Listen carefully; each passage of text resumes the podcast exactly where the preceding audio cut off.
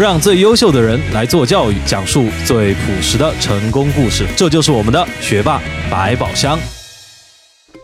大家好，欢迎来到我们本周的学霸百宝箱，我是主持人队长。那么本周我们有幸邀请到学霸百宝箱录制现场的嘉宾是来自四川大学 MBA 的张如航。航哥啊，那么航哥来和大家认识一下。大家好，很高兴就是受这个主持人的一个邀请哈，来到学霸百宝箱这样的一个一个平台。嗯，好，那航哥啊，我看到这个您的简历上说您是从事这个金融行业的，然后也听这个咱们很多朋友说啊，这个您是一个资产配置专家，你能不能简单介绍一下您从事的到底是哪方面的工作？呃，我现在是在一个这个。基金销售公司哈，做这个机构业务部副总监啊，然后从这个零八年大学毕业来哈，一直在这个证券啊、基金这个行业，到现在为止大概干了十年了。十年了，那还蛮久了。呃，这个算久也久，但是。跟人生这个整个长度相比的话，还算是比较值钱吧。嗯，那呃，我能问一下，就是说，在您从事的呃职位上，大概是一些什么样的工作内容吗？我们的内容哈，其实也比较简单。概括来讲的话，就是比如说哈，像就是我们这个平台呢，会有很多的一些那个金融产品，有股权的，有固收的，有有证券那个主动管理类的，还有一些量化的。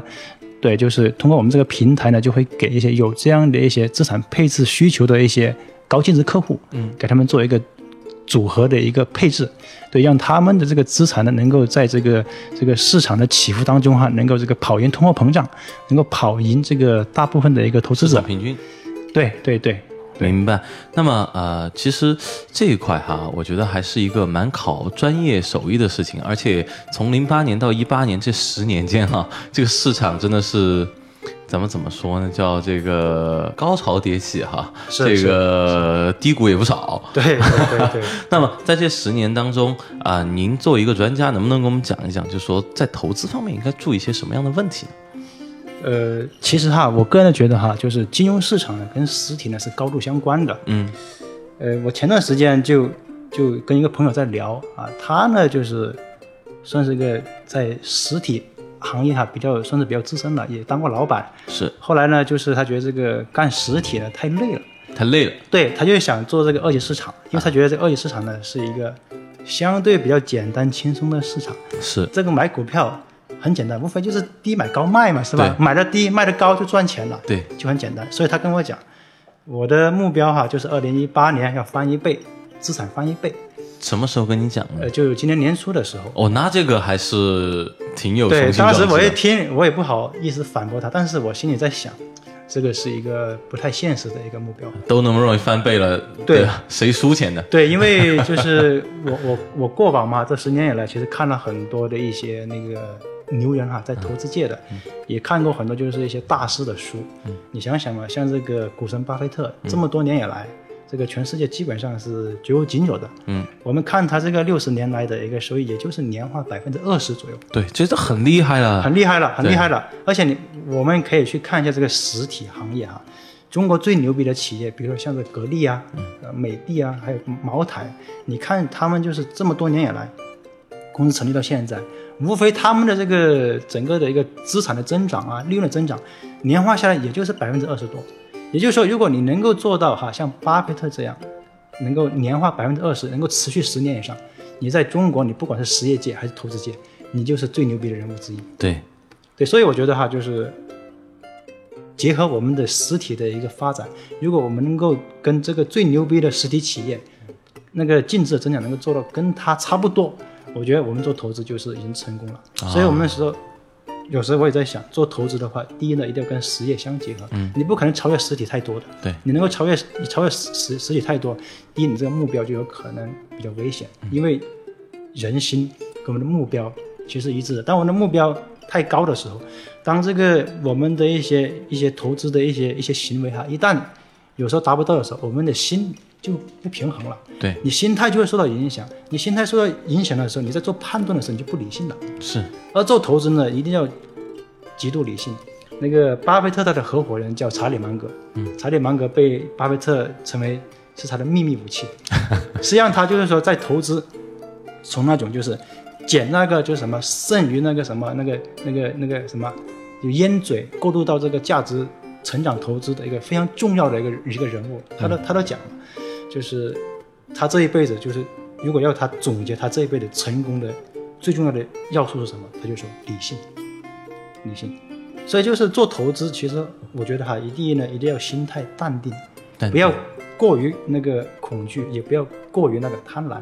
对时时的审问自己，就是我做这个决定的时候是理性的，还是说因为情绪的一个诱导，导致我做出卖还是买这样的一个决定？对，当然，如果我们有这样的一个一个一个自省的时候，其实我觉得我们可以少犯很多错误。嗯，其实我能不能我举个例子啊，看这个韩哥你评判一下哈，咱咱们所谓的理性哈，可能就是体现在就是，呃，咱们跌的时候啊，你得给自己设一个止损线，跌过这个了，咱是不是该止就得止了？比如说我在涨的时候，我给自己来一个止盈线，对吧？涨了百分之五十了，可以了，剩下再有钱那不是我的了，对，对吧？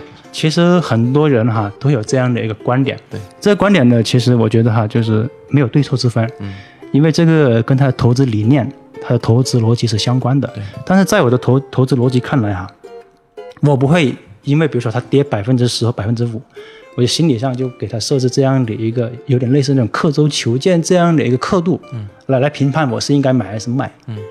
而而我呃这个评判我这个投资到这个时候是应该买还是卖呢？我会看它的基本面。基本面如果它的基本面，比如说这个公司哈，它向好向好的那个态势，它的整个的一个企业的一个运作，还有它的产品，就是说在这个消费者群体当中哈，都没有一丝的那种减弱的话，那这个时候点位很低，我觉得我不应该买，应该不，呃不不应该卖。应该补仓。如果有钱，我可能还要再多买一点。嗯，而很多人他为什么就是这个这个跌到一定程度的时候他要卖呢？其实我觉得哈，跟他的那个运作产品有关系。我觉得有两个两个原因哈，因为据我的一个一个一个观察，第一呢是机构方面的原因，因为像很多那种私募私募基金产品，它是有止损线的。比如说我这个产品的止损线就是八毛钱，如果一直往下跌，跌到这个可能就是八毛五的时候，它就会有个预警线，这个时候它就会设置，哎，我应该把仓位降低，不能够击破这个八毛，因为击破八毛的话，我就要清盘了，对，那我就没有翻身的机会了。所以在这个时候呢，它就会不管我多看好这个公司未来的一个前景，这个时候我就必须要减仓，因为黑天鹅到来的时候，不管多好的公司，它都有可能会继续往下探的，这是第一点。因为它机构方面的一个原因，就是我的止损线、清盘线设好了，我不能突破，这是第一点。第二点就是很多人啊，就是他对这个公司他是没有深入的一个了解的，他对自己的投资哈是好还是坏的一个判断，就是它涨还是跌。嗯，如果我买进去对，如果我买进去，这个这个股价涨了，他觉得我是对的，买对了，买对了，嗯对，然后然后就是到了涨了百分之十、百分之二十，他就会把它卖掉，因为他也没有就是对这个公司有很清晰的一个认识，因为因为我据我了解，确实是这样子的，是他他的那个判断的依据就就是量跟价，而不是公司的基本面。是，对，因为你要研判公司的基本面，你需要比较多的一些知识储备，包括深你要入深入的 research 是需要的。对对对，你需要了呃学会看这公司的财务财务报表，对，需要看呃盈利表、什么资产负债表、什么现包括可能它的存货，对如果有的话，对对对，啊现金流量表等等，很多的一些比较专业的财务知识你要懂，但是很多人他不具备这样的能力，是的，所以当公司下跌的时候，他就会想，是不是这个公司那个变坏了，对。或者说那个有庄家在在在砸盘等等，他就会恐慌。对，你要设置止损线，如果你是在私募基金里边那个管理一个产品的话，你你必须得必须得。必须得止损，不然的话你就有可能会面临清这风，控要求。没有对没有那个翻身机会的这样的一个风险。对，然后第二，如果是只是个人的话，钱是我自己的，那如果我因为它下跌就把它卖掉的话，那我觉得你这个人是不适合在这个市场里边自己去操作股票的，是。因为你你因为下跌产生了一个恐惧这样的一个行为，然后你就因为这样的一个恐惧心理把它卖掉了，你不是理性情况下做出这个决定的，你是因为恐惧，怕它再跌。对，恐惧它继续下跌，把它卖掉。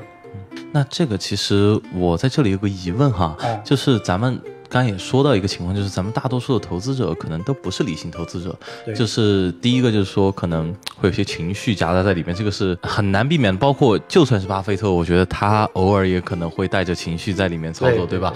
这个因为大家是人嘛，都不是机器人，对吧？对那么这是一个方面。那么第二个方面呢，就是说其实很多。避免这种的方式，其实是做一下深入的、比较理性的研研究。那么，但是很多人又不具备这样的专业知识的情况下，那这个问题应该怎么解答呢？要么第一呢，你把你的钱交给一个专业的投资者，由由他来帮你去管理。嗯，因为这个市场，我越我越来越发现哈，就是在前段时间我看了一个数据，其实像这个散户嘛啊，就这么多年以来，真正赚到钱的，可能百分之五都不到。很少很少。对，而机构呢，你别看它就是像以前哈，就是那个名声可能有点不太好，比如说又发展老鼠仓啊，什么利益输送啊。但是现在随着这个大数据监管越来越厉害，你要做这样的事情其实很难，很容易被发现了。所以这样的事情现在慢慢的在变少，而且机构呢，因为它整个的一个研究啊跟投资啊是比较成体系的，所以从最近三年的数据来看，你投资一个机构产品，往往比自己管理自己的钱要好得多。嗯这是第一点。然后第二点，呃，怎么样去避免这样的非理性呢？就是一定要做自己熟悉的这个行业行业，自己熟悉的公司。哦，可能你就只用做一个，你不用什么都去搞一搞。对，像这个巴菲特他的那个合伙人就查理芒格嘛，他是我很佩服的一个大师。我我看过他那本书叫《穷查理宝典》，充满了智慧。他就说他这辈子现在他九十六岁了还在干投资，啊，他他就说嘛，他这辈子只有三个成功的投资，但是这三个投资已经足够他成为一个很富有的人了。嗯对，而现在很多那种短线的那个那个交易者哈，在我看来，他们就是交易的次数很多，选择的机会也很多，但是能否真正的就是让它变富呢？其实我觉得现在是一个很大的一个问题，因为你在频频繁买卖的时候，你的交易成本是很高的。嗯，所以现在这个佣金哈，跟以前比的话有所降低，大概万一、万二这样的一个水平。但是你交易多了，你买买卖一次还是有一个千亿这样的一个印花税，还有别的一些过户过户费啊之类的，对对对也也也也不便宜。你你你长久这样下来，即使你没有是是吧那个呃亏很多，但是交易费这个是很大的一笔摩擦成本。对，确实是因为像这种的话，你就想，你如果整体资金你整体交易十次，如果是千亿的印花税，那你百分之一的收入就出去了。对你啥没做，你就百分之一就先交税了，对对对对吧？可能一分钱没赚到，你就先亏百分之一，就变成比如一百万就变成九十九万，这个也是存在，对对吧？所以说这个也是一个不理性的方面。那么我们预计一下未来哈，这个就说，因为很多人就是浅显的一个粗略的数据估计，大概可能七成的投资者都是。赌博性的投资者，对对而不是对 而不是说投资性的投资者，都是都是相当于跟赌场一样的买大买小，对对吧？买涨买跌就是这样一种感觉。那么我们预计一下未来的趋势，可能未来十年中国这样的趋势会变化吗？会变化。嗯。其实哈，我看一些历史，像美国在这个那个上上半世纪、二十世纪上半世纪的时候，其实跟我们中国差不多，应该是就是嗯。庄家很多，然后散户很多，但是慢慢的、慢慢的那些就是庄家还有那些散户就被洗出局了，他们也认清了这样的一个现实，我是干不过这个，玩不过啊。对我是干不过这些武装到牙齿这些机构的，那最后他也没办法，嗯，啊，除非我自己玩是吧？我拿一点点钱，我就是来娱乐的，那是另当一回事。如果你真的想让你的资产长期增保值增值的话，还真的得交给一些比较专业的机构来帮你去打理。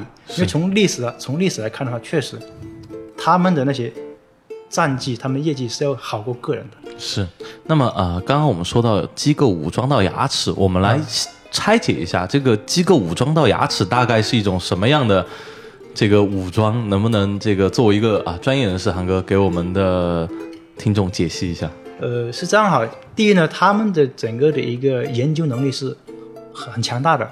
比如像我们自己哈，比如说我们要呃研究某某几个公司、上市公司哈，研究某几只股票。第一呢，我们的精力是比较有限的。嗯。然后第二，可能我们的整个的一个盲点会比较多，因为人的那个认认知能力哈，总是会有盲点的。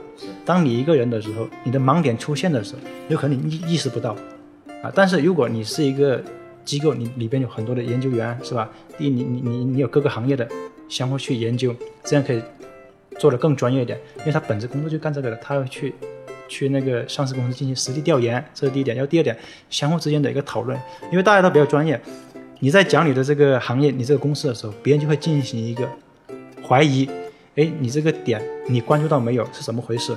他就会通过这样的一种相互的交流讨论，来补足你对这个公司的一个认知，你的盲点会变少。这是第一点，研究方面是比较广而且深，能够更多的去挖掘，就是这这个行业这个这个市场里边的好公司，这是第一点。然后第二点，他们在这个做选择的时候呢，他们也会更科学一点。比如说这个这个市场哈，就是应该配呃多大比例的这样的一个仓位，他们有时候就是会经过这个投投委会决定之后，你是不能够突破的。比如说我这个仓位我就是百分之六十、百分之八十等等，你不能够突破，除非出现某一些信号，大家经过一致的讨论，哎，这个点哈应该放大或者说我们的缩小我们这个仓位了，我们才可以进行下一步。而散户不一样，就是有时候很多时候它是情绪化的，我突然就觉得这个这个心情好，对，心情好，这是有有可能是一个原因。还有第二就是我看到某条消息，我就放大这个消息对这个市场的影响，嗯，或者是正面的影响，或者负面的影响，都会导致我在做这个决策的时候呢，就会非理性化。是对，所以就是这个机构呢，他在做决策的时候，第一呢，他的研究的面是很广，而且比较深入。还有第二呢，就是让他们整个的一个研究框架哈，相互之间的一个讨论，让他的这个盲点更少，对这个公司认识是比较清晰的。是然后第三，他们在做投资的时候呢，他们可以集众人之力来来来来研判这个市场的话，应该配置多大的一个仓位。总体来讲，就会让这个这个整个的一个产品的运作哈更加的科学理性一些。嗯，这是从这个主动管理来讲，还有就是从量化的交易来讲，这个。今天我刚好也也也碰到了一个成都的一个量化团队，他说他也干了很久了，然后就是他也跟我讲了他的一些理念嘛哈，我也因为我们也看到他的一个交交易的一个净值曲线，所以我也不太好做这样的一个研判。但是以以以前我在这个公募基金的时候，呃，我们的量化团队就就跟我们讲嘛，他们每年都会花四五百万的资金来去买一些数据，交易所的数据啊，其他的一些比较专业的比较。更更更细致的一些数据啊，就是网上你你查不到的数据，他们可以去买，然后以此来完善自己那个交易系统。嗯，因为做量化的话，这个数据是很重要的。是，如果你的数据不够的话，你得出来这个这个系统有可能就会存在很大的一个一个一个盲点。对，是吧？所以呃，这个一般来讲，大的机构它有更多的钱买数据，这是第一点。第二点，它可以请更好的人来运作这个产品。是。所以总体来讲哈，就是你你散户真的很难干过这个这个这个机构。嗯，对，最近我我我也呃跟一些那个私募聊过，他们也会做短线嘛，就是比较快的哈，可能几天就就换一次，或者说一天就换一次之类的。但是如果从捕捉这个这个快速这种机会来讲的话，高频的机会来讲的话，还是机构比较厉害，因为他们可以设置一个程序化的一个交易系统。嗯，刚好比如说到某某个点的时候，它就可以立刻就买进了，立刻就卖出了。嗯，当我们如果是个人来自一个比较小的一个团团团小团体哈，就是那种，呃，很有点专业，但是又不是那种特别专业那种小团体。我也见过很多。你在买卖的时候，你的手还是快不过别人的程序，别人的计算机。所以从这几个角度来讲的话，我觉得哈，机构机构有它的一个优势。对，当然就是我们在选机构的时候，我们还是有一些方法，呃，比如有有有有一些指标，怎么样去选机构？因为现在机构很多，也不是所有的机构。都是很好的机构，从这个这个大数据来看的话，好的机构也只有百分之二十，大部分的机构还是比较平庸的。是，对，只是说它比散户的话要稍微好一点，但是你跟那些顶尖的机构比的话，差太多，还是有差距。嗯，对差太多，对，确实是。大家好，如果您是第一次收听我们的节目，请允许我们做个介绍。我是主持人队长，我是顾问拼一，我是策划科学，我是顾问依依，我是制作人志哥，我是顾问宇军，我是策划扯哥，我们是学霸宝箱。如果您喜欢我们的节目，那就赶快点击屏幕右上角，把精彩分享吧。那么啊，刚刚韩哥讲了这么多，我们也是深刻的了解到了这个投资这个当中应该注意的一些事情。另外呢，也能深刻的感受到韩哥的这个专业性哈。那么其实我我我一直都憋了一个问题想问你，就是说韩哥你这个大学学的是啥？哦，我大学学的是物理，学的是物理啊。对对。那为什么学物理会想到出来做跟金融相关的事情呢？呃，其实啊，这个。这个也挺挺有意思的，就是我高中的时候嘛，就是那个数学可能比较好一点，嗯，因为数学好的话，这个考物理的话，就是相对来讲也会稍微就是容易一点。你要在选专业的时候，老师就说这个你可以选这个物理啊，又可以学数学，还可以学科学。当时我就想，哎，这个想法有道理，我就选了。啊，但是上了大学之后，我就发现哈，就是这个物理不是我的兴趣所在，有一是种被坑了的感觉吗？呃，当然我不能说我的那个恩师坑我，但是我就觉得确实就是不是是有意的。对他，因为他也没有接触过这个社会，大学毕业之后就来学校里面去教书，一直在象牙塔里面，他对外面的世界其实他也不懂。对，现在我回过头来一看，他也不懂外面的世界是什么样子的，是是吧？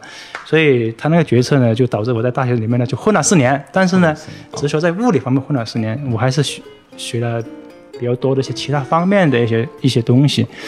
所以大学毕业之后，又去了深圳，又去去了深圳。然后当时就刚好碰到那个次贷危机，啊、就零零零七零八年那个美美国那个次贷危机，当时给我的印象非常深刻，非常深刻。对，一片哀嚎。当时就看到很多的新闻，是吧？一会儿这个热钱要又又进出某个国家，是吧？收割这个国家的韭菜等等。我当时在想，哎呀，这个这个应该是要干点金融哈，可能有点意思。对再加上我觉得哈，就是这个也是我的兴趣爱好嘛，平时也喜欢研究一下经济啊，研究一下这个这个历史啊，这个军事啊、政治啊。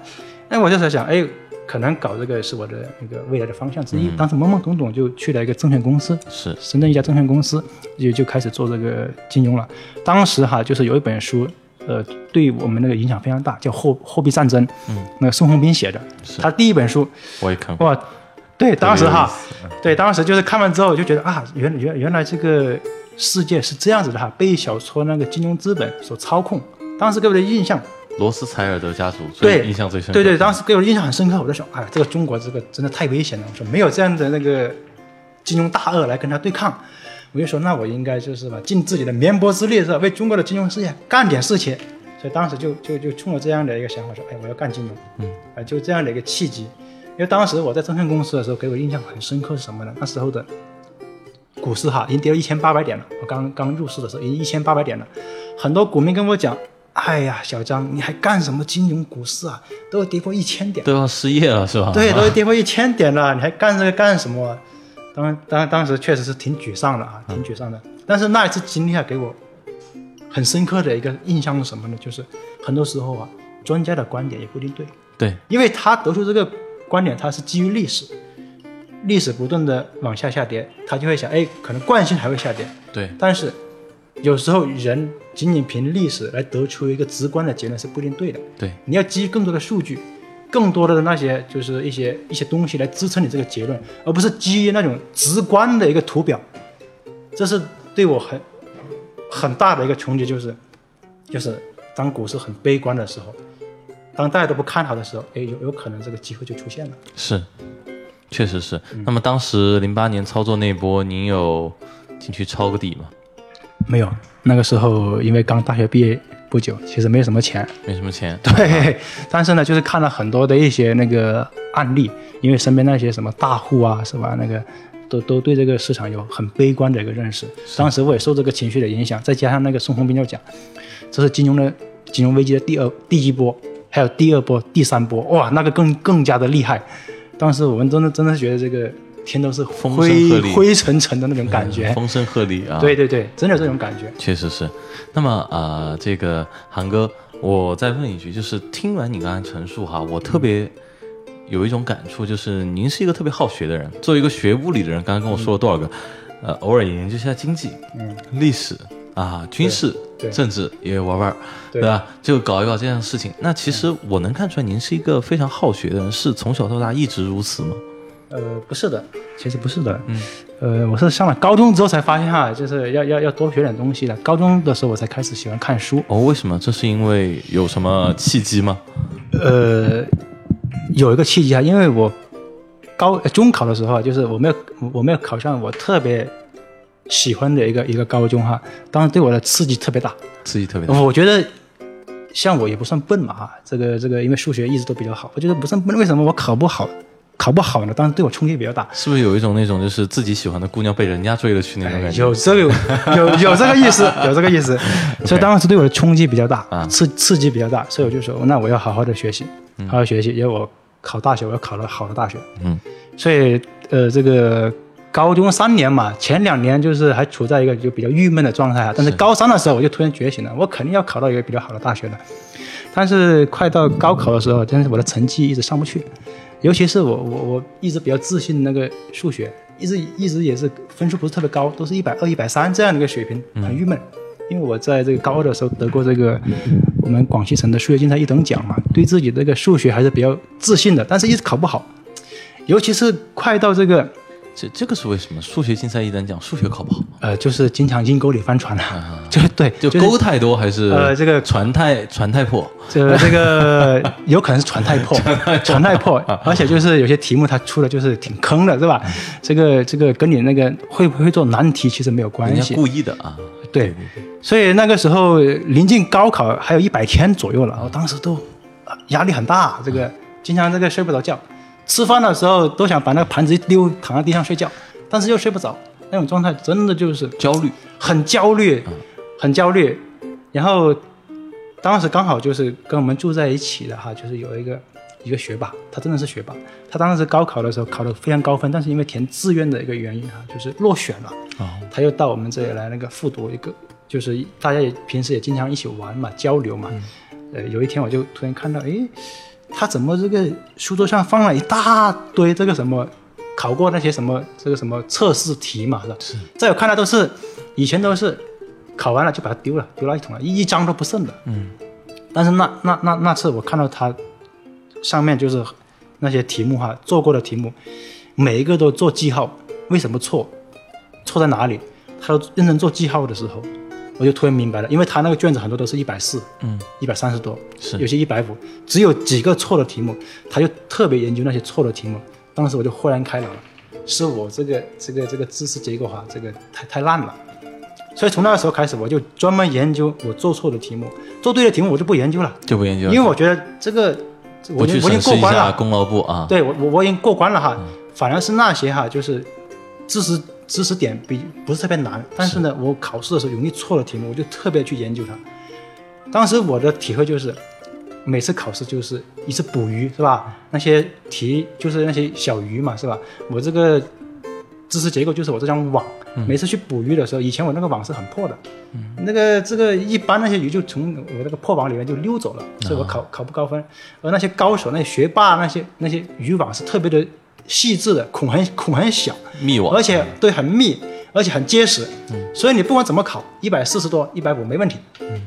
所以从那个时候开始，我就突然我就明白了，然后我就就就用这种方法去学习，然后我我我我就特别觉得哈那个效率非常高，我也不焦虑了，很奇怪。然后我也我饭也吃得着了，然后睡也睡得着了，而且明显的感觉到自己那个效率提升的非常快。是所以基本上那个时候开始，我每次考试我都觉得我能够有进步。然后临近高考我的时候，我就特别有自信了。嗯，所以当时我就考完之后，虽然说没有考到就是那种什么特别好的大学哈，只是普通二幺幺工程的一个一个大学，但是我在想，哎，还好我我我在那个就是临近一百天的时候醒悟了，不然的话可能二幺幺都考不上。是，那其实这个呃，我是不是可以这样举个例子哈？就是咱们这个网啊，有时候这个比如说数学竞赛，咱们可以看就可能就是一条金鱼这种啊，大大对特别大的这种鱼哈，对然后你是可以捕得上来，而且捕上来成就感会特别足。对但是高考它是都是小鱼，对对对，你用这这么大这么一张网去捕的话，你小鱼会从缝隙里溜走，对然后你总是捕不完。对那很多同学在这种时候可能就会遇到一个问题是什么？就在想，是不是我捕鱼的方法不对？是不是我所在的海域不对？或者甚至是不是因为我船的问题？但后来其实很多时候没有会去想，就是其实是你的网的问题，对你的网没扎结实，你用的网的这个密度不够。嗯，所以你没有把它拉完。那很庆幸的是，航哥今天把这个问题提出来了，而且航哥你亲身实践过，而且你亲身是在高考前一百天 把这个事情发现了，给自己换了一张网，或者重新扎了一张网，这样子的话，让自己在高考当中收获了一个比较满意的效果。其实我觉得这一点是值得我们的同学们去思考的一个问题，就是说。找问题啊，咱们说学习上面找问题，有时候不是你的方法的问题，而且方法它也有很多个方面的问题，你一定要把这个点找准，不要盲目的去这个花时间、花功夫去焦虑。有时候我们说停下来想一想，对再做下一件事情，要比你一直做可能效率要高很多。对，对不对？对那么呃，说到这里，其实啊，我们今天的节目时间到这里差不多了，其实很快，已经半个小时了。那么节目的最后，韩哥还有没有什么想和我们的听众分享的？呃，后来哈就是就是大学毕业出来了嘛，到现在为止就工作了十年了哈，是。我就发现哈，其实哈，学习的本质都是一样的，都一样，不管你是考试，还是说你出来之后你在某一个领域从事某一份职业，其实学习的那个本质都是一样。嗯，包括比如说现在我我做投资哈，我都会问，就是我在做投资，我在做这个决定的时候，还有哪些点，哎，我觉得就是就是比较比较需要我去加强的，就像这个渔网一样的，这个网，哎，我我织结实没有，这个孔够不够够够密，而且够不够结实一？个都密，对你有一个不密，他就走了。对对对，所以我到现在为止，我看了那么多那个投资人哈，有一些就是前期的时候很辉煌的，后面就就失败了。其实我总结来，其实这个原理都是一样的，就是你这个渔网啊，你前期你捕到了大鱼，不是说你这个网很结实很密，是因为你运气好，刚好它没有从那个网里面漏掉。瞎猫撞上死耗子对你啊！你你你那个网就是它没有从那些破的孔里面钻出去，钻出去但是呢，只要你在这个市场里边，你那个破的那个孔哈，如果你不补上的话，永迟早有一天你会因为这个破孔而受到这个市场的惩罚。对。对，所以说啊，这一点真的是相当重要。就是说，不要认为我们很多人处理这个问题方式就是，哎呀，这个事情我解决不了，忘了忘了忘了，明天就好了，我不去想它就好了。对对，但其实是，他如果在那儿，总有一天他会回来咬你一口。对对对，所以，与其这样，我们还不如先花两天时间把它解决掉，免得它十五年之后回来咬我，那个时候更疼。对对对，对不对？对，好，那么感谢今天韩哥给我们的精彩分享哈，这就是我们今天学霸百宝箱的全部内容。感谢大家的捧场，我们下周星期四晚上十点，学霸百宝箱不见不散。再见，韩哥，谢谢。好，谢谢谢谢。